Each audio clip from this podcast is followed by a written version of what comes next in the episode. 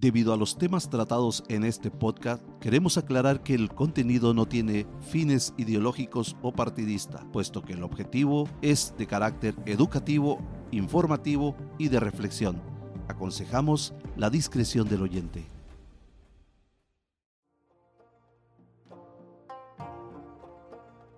Li Si-hyun era un humilde campesino que había aprendido a leer y a escribir por sí solo.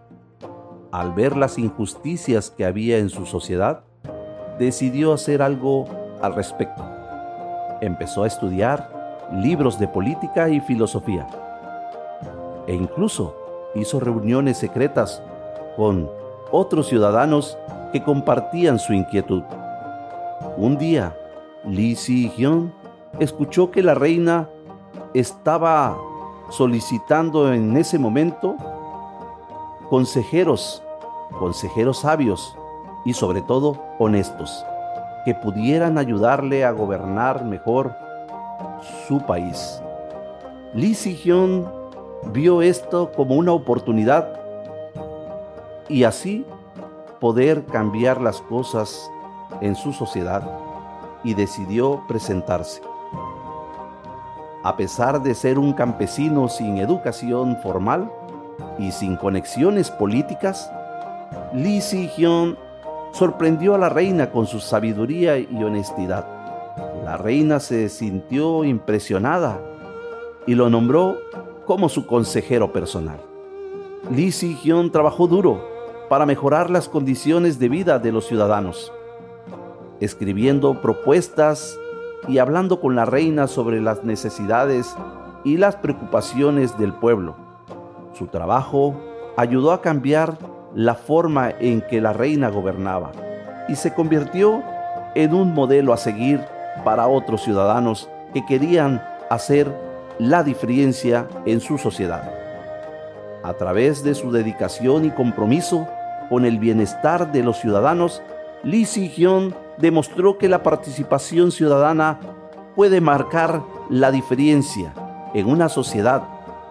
Su historia inspiró a otros a seguir con su ejemplo y a trabajar juntos para crear un cambio real en su sociedad. En la dinastía Joseon de Corea, la participación ciudadana no era algo común en la sociedad. Sin embargo, había un hombre llamado Lee Si-young que se negaba a aceptar esta realidad y quería hacer algo para cambiar las cosas.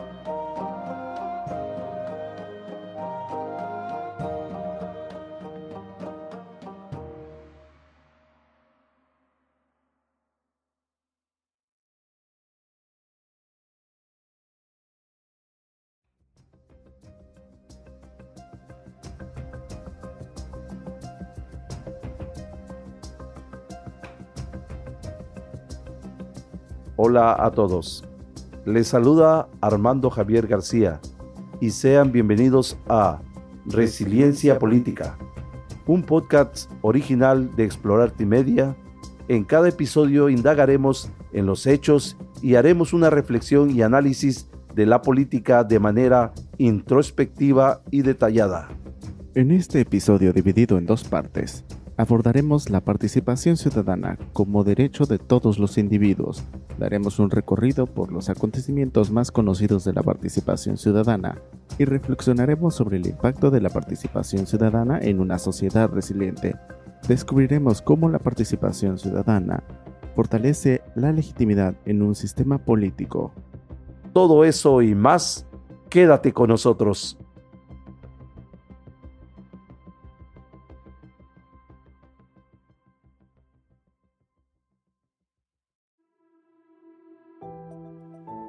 La Constitución de 1917 es la principal impulsora de la participación ciudadana en México.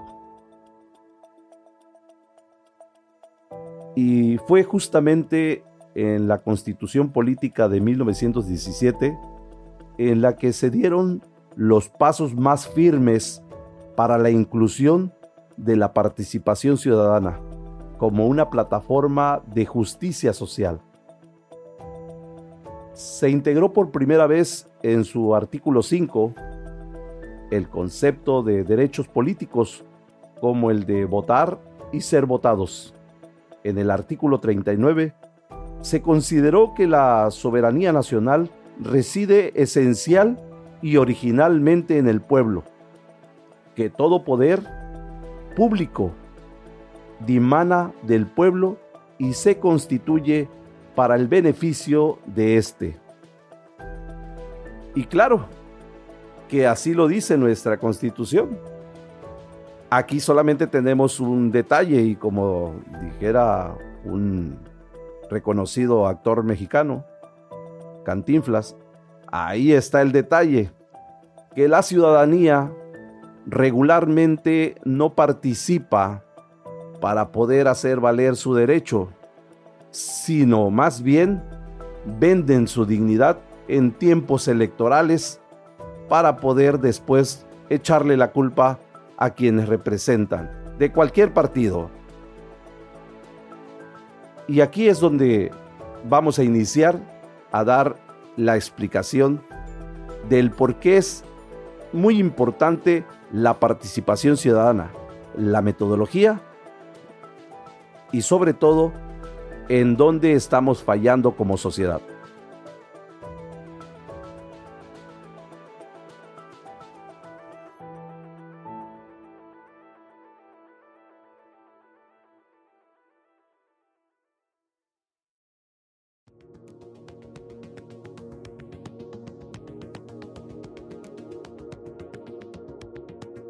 La participación ciudadana se refiere a la capacidad y el derecho de los individuos de involucrarse activamente en los asuntos políticos, sociales y comunitarios que se afectan sus vidas. Implica la colaboración de los ciudadanos en la toma de decisiones, el diseño de las políticas públicas, la expresión de opiniones y la participación en actividades cívicas y comunitarias. La participación ciudadana es importante en la resiliencia política por varias razones. Y si fuéramos enumerando, voy a, decir la número uno en este momento. La legitimidad democrática. La participación ciudadana fortalece la legitimidad de un sistema político que permite que los ciudadanos se involucren en las tomas de decisiones y se sientan parte del proceso democrático, lo que aumenta la confianza en las instituciones y disminuye la alineación política. Bueno, así debe de funcionar, así debería de ser si los ciudadanos realmente participáramos en temas de decisiones para ser votados, no solamente para votar. Aquí el tema es que desde hace algunos años se ha venido practicando que la política se convirtió en un negocio, en un comercio, donde la misma ciudadanía le da esa esa ley, ese derecho a los inversionistas, a los que pagan para llegar al poder. Y los ciudadanos que aún con preparación, los ciudadanos aún con mucho conocimiento de desarrollo sustentable y de otras índoles, pudieran ser mejores gobernantes, mejores representantes, no lo son. Porque existe una sociedad que lamentablemente le ponen precio al voto con tal de salir a votar, permiten que le lleguen al precio. Y esa descomposición social que ese es otro tema del cual vamos a hablar más adelante, que tiene que ver casualmente con una sociedad que está fastidiada, que está molesta, que está indignada con los gobernantes, pero que también son partícipe de tener a estos gobernantes al cual le echan la culpa de la poca actividad social y del poco interés hacia el bien común. Pero recuerden que es muy claro, muy simple. Dejen de vender sus votos y participen por una voluntad de una verdadera lucha social, pero no solamente como, como activistas, no solamente como promotores, sino como representantes que deberían de hacer valer casualmente la democracia participativa, pero no hacen valer la democracia participativa porque permiten que se maneje a modo. Eh, me ha tocado ver campañas anteriores donde los partidos políticos ponen ciertas reglas. Obviamente es eh, ahora sí que las reglas de operación que maneja el INE, que es la que regula, pero se, se brincan estas reglas, estas reglas de operación, porque la hacen a modo. Se pueden registrar, por dar un número, cinco candidatos ciudadanos, algún universitario, algún académico, algún este, profesor, algún ingeniero, se pueden registrar. El tema es que como no pertenecen a la clase política que se hacen llamar de ciertos grupos, no le dan cabida, no le dan participación en la elección y se quedan los mismos de siempre. Lo vamos a ver en procesos electorales, campañas tras campañas que han sucedido y que vienen sucediendo porque desgraciadamente la sociedad no se involucra más en una verdadera participación de, derecho de lo que le corresponde para poder ser parte de ella. Como número dos, la rendición de cuenta.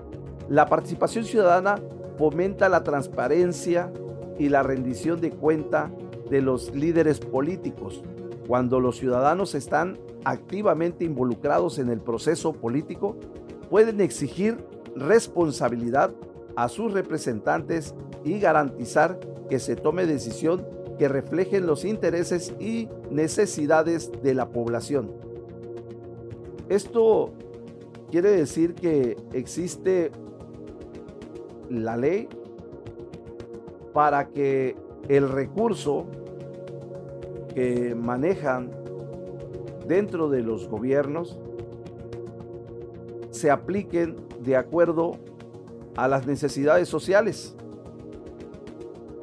Se me viene a la mente en este momento un comentario que hace algunos años alguien por ahí comentó que en su pueblo un presidente municipal en en el proceso de la campaña prometió hacer un puente en una zona y resulta que la ciudadanía después pues argumentaba el puente para qué sería si no tenían ríos.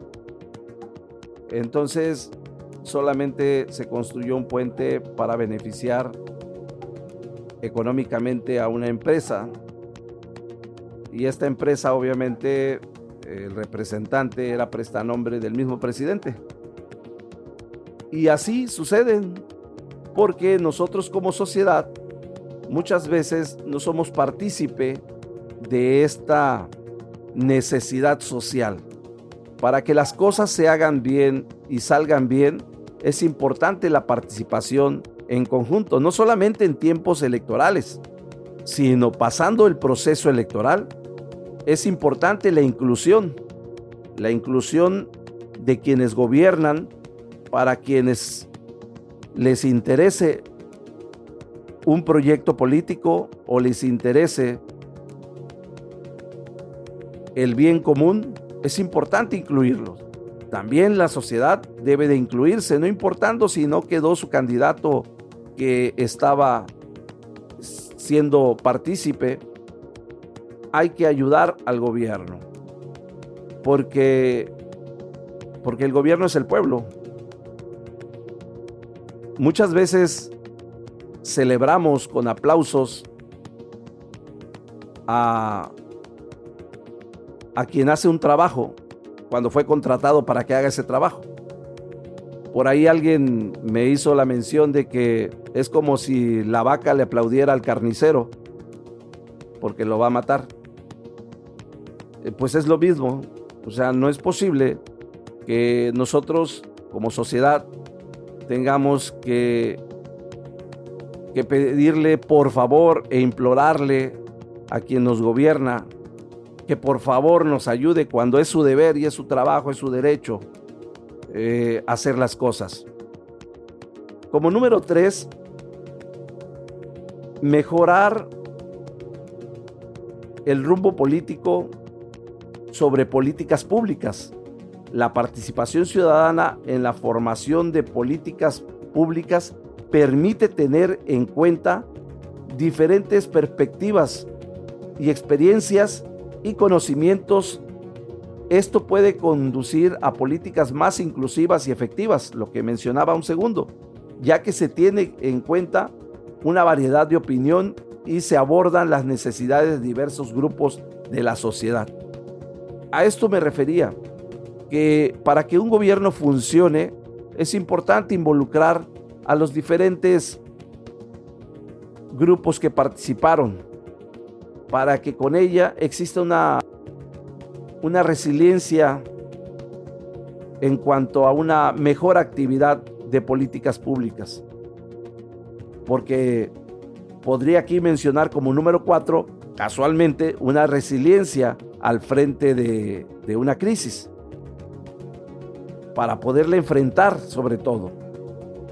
Cuando los ciudadanos están involucrados en la toma de decisiones y en la solución de problemas, la sociedad se vuelve más resiliente y frente a las crisis políticas y sociales, la participación ciudadana promueve la colaboración y el trabajo conjunto, lo que ayuda a tener mejores resultados en un gobierno.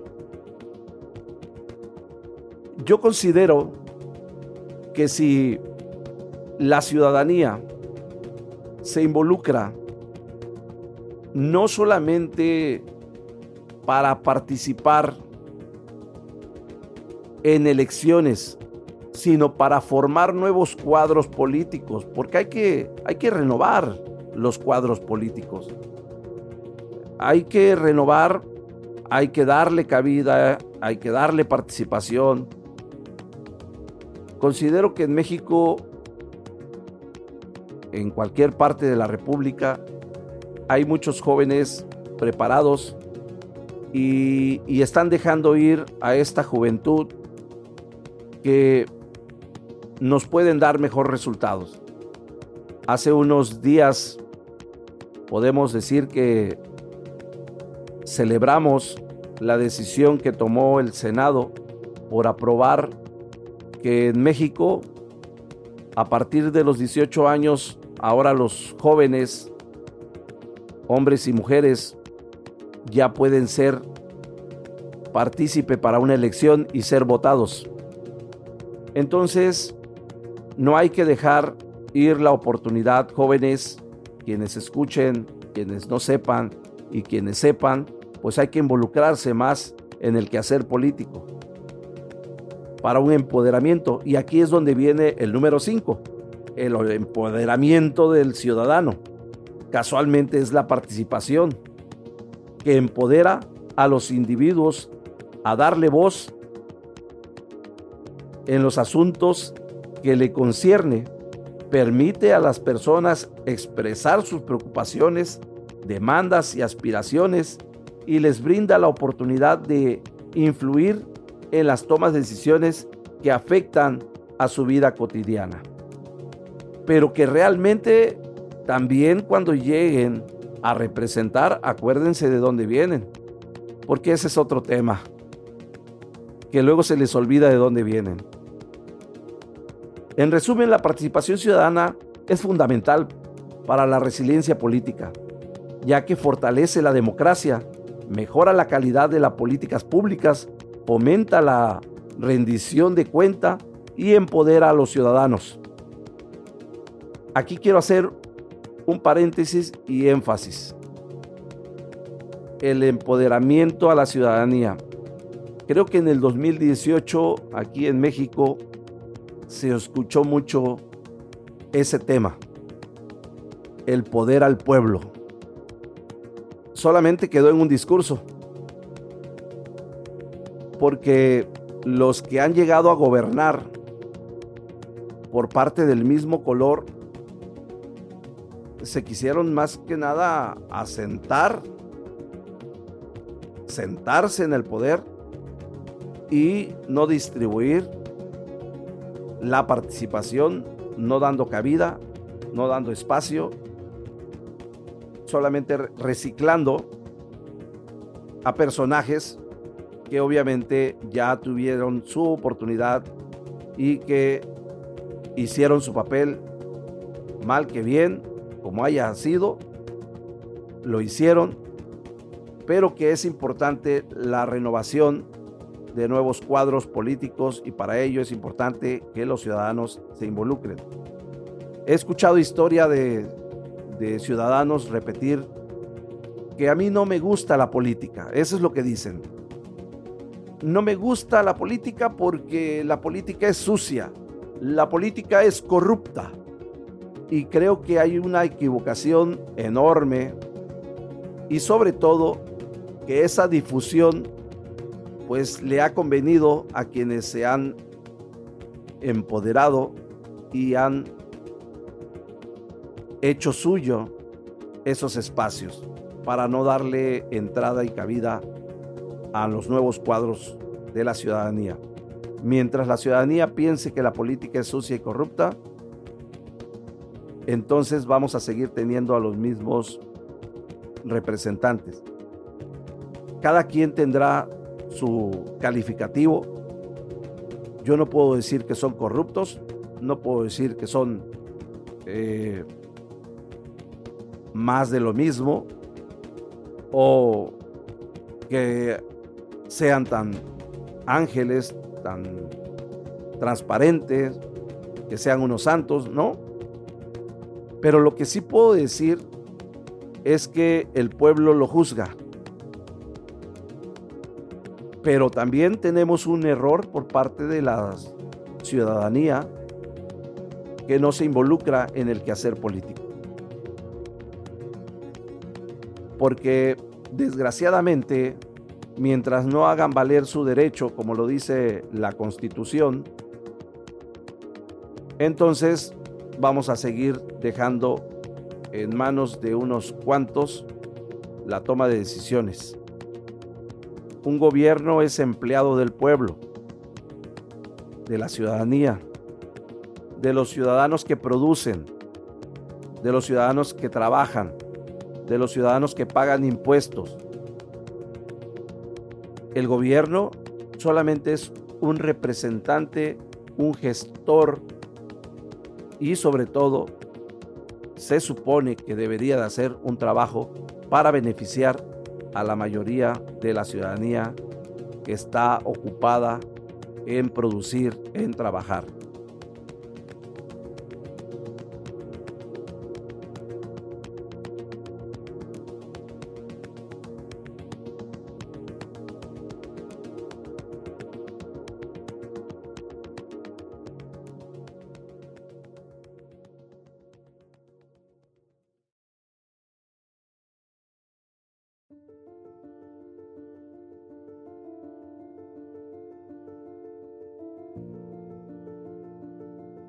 Quiero comentar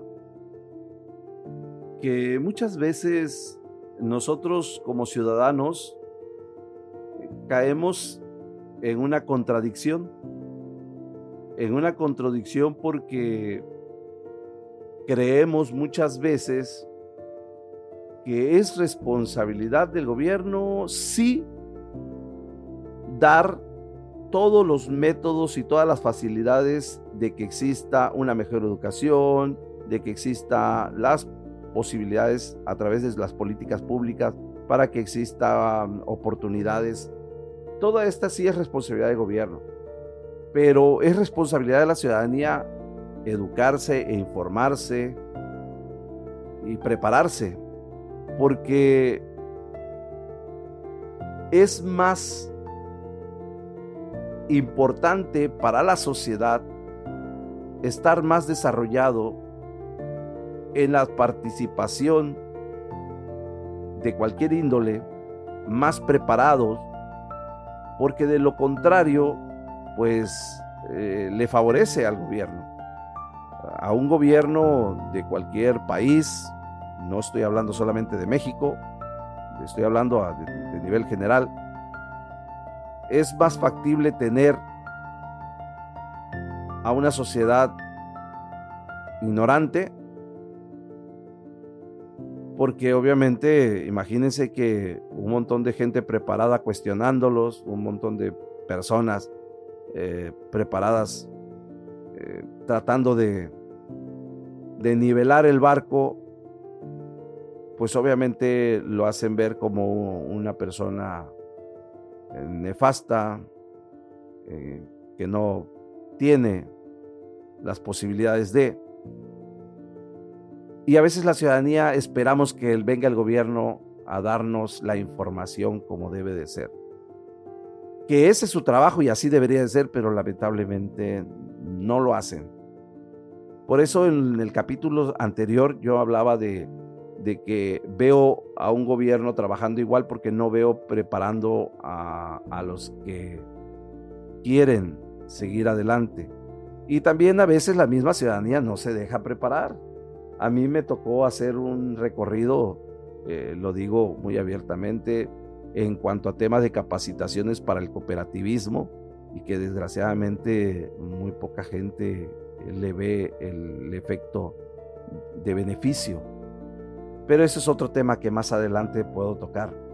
Existe mucha apatía, desgraciadamente. La apatía de la política en la sociedad es un fenómeno en el que los ciudadanos muestran desinterés, la falta de motivación o de participación mínima en asuntos políticos. Esto puede deberse a diferentes factores, como la desconfianza en las instituciones, la percepción que su participación no marca una diferencia real o la falta de información, la falta de educación cívica, que les vuelvo a repetir, sí es responsabilidad del gobierno, pero que desgraciadamente no lo va a hacer. Es, incongruente. Eh, y no lo va a hacer porque desgraciadamente creo que les afecta. Yo digo, eso es lo que puedo reducir, les afecta. No sé en qué, pero les afecta. Esta apatía política puede tener consecuencias negativas para la sociedad y la democracia en lo general. Mm, pudiéramos enumerar también algunos factores, como vuelvo a repetir, como número uno puedo decir que la falta de representatividad, cuando los ciudadanos se vuelven apáticos hacia la política es porque los líderes políticos no reflejan adecuadamente las necesidades e intereses de la población. Esto puede conducir a que las decisiones políticas que benefician a la mayoría y a la exclusión de ciertos grupos de la sociedad. Y lo vemos como, por dar un nombre, el PRI, así lo voy a decir como tal. El PRI eh, ha cometido errores y lo sigue cometiendo, a menos aquí en el estado de Quintana Roo lo sigue cometiendo una tras otra y, no, se no se logran dar cuenta que deben de hacer un giro.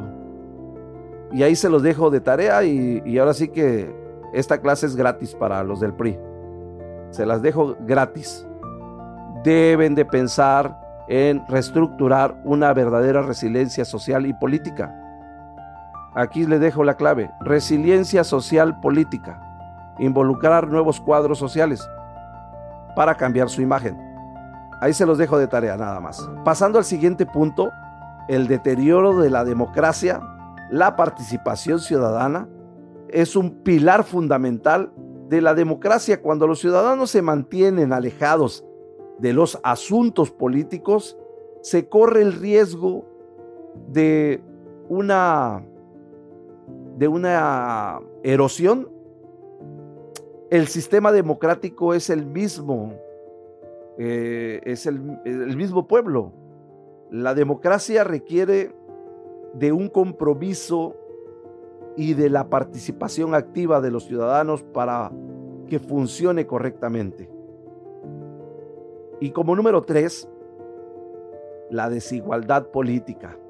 La apatía de la política tiene a beneficiar a los grupos de poder que son establecidos y además esta desigualdad solo le da esa participación en el tema político a ciertos grupos que se hacen llamar la clase política a ver si me di a entender. La desigualdad política lo, voy a, a descifrar así. La desigualdad política existe porque los grupos políticos solamente acobijan a su, entre comillas, clase política. Y la introducción social a la política no existe. Por eso obviamente existe esta, este desinterés, esta desconfianza, en lo cual los representantes o líderes políticos no representan el interés social. Y como número cuatro, pues la falta del control de cuando los ciudadanos no se involucran en la política, pues tienen todas las posibilidades de perder por la falta de capacidad de control que tienen estos eh, líderes, no le voy a quitar el nombre, líderes, como se dice en ser. Y líderes representantes, no líderes eh, como le llaman a los que mueven el voto el tiempo de la elección, no a los, a los líderes que, que te juntan la cantidad de gente. Eh, eso se dicen ser líderes porque obviamente ya les dieron ese nombramiento los representantes políticos para hacerlos sentir grandes, ¿no? Eh, la verdad es que ese es otro punto que vamos a tocar eh, en otro episodio, que va a estar muy interesante porque espero que mis conocidos que se dicen ser líderes no se sientan ofendidos. Eh, pero pues no es un tema personal, es un tema de educativo en cuanto a, a la manera de ver la política. En conclusión, esta apatía política creo que tenemos que disminuirla, cada quien desde su trinchera, fomentar la participación ciudadana. Y esto se puede lograr a través de, una educación cívica, el fortalecimiento y, y sobre todo generar confianza en las instituciones. Creo que quitar las instituciones hoy en día no es lo correcto. Más bien habría que cambiar a los que representan estas instituciones. Alguien por ahí en el gobierno eh, prefiere quitar las instituciones porque dice que no funcionan. Yo creo que las instituciones pueden funcionar y funcionan bien. El problema es que quienes la representan no hacen bien su trabajo, porque obviamente ven beneficio personal y no trabajan en beneficio de una sociedad donde se ponga como prioridad el desarrollo y la sustentabilidad.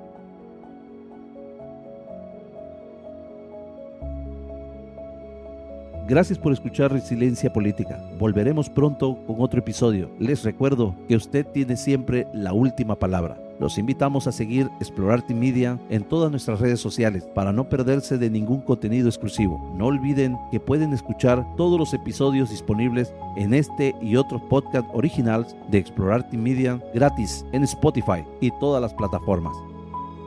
Todos los derechos de distribución del podcast Resiliencia Política son de Grupo Explorarte Entertainment Media. Cualquier parecido a la realidad, narrado, contado o dicho en este podcast es mera coincidencia. Este fue un podcast original de Explorarte Media bajo la supervisión y desarrollo de Hot Black Agency. Para conocer más, visita www.hotblackagency.com.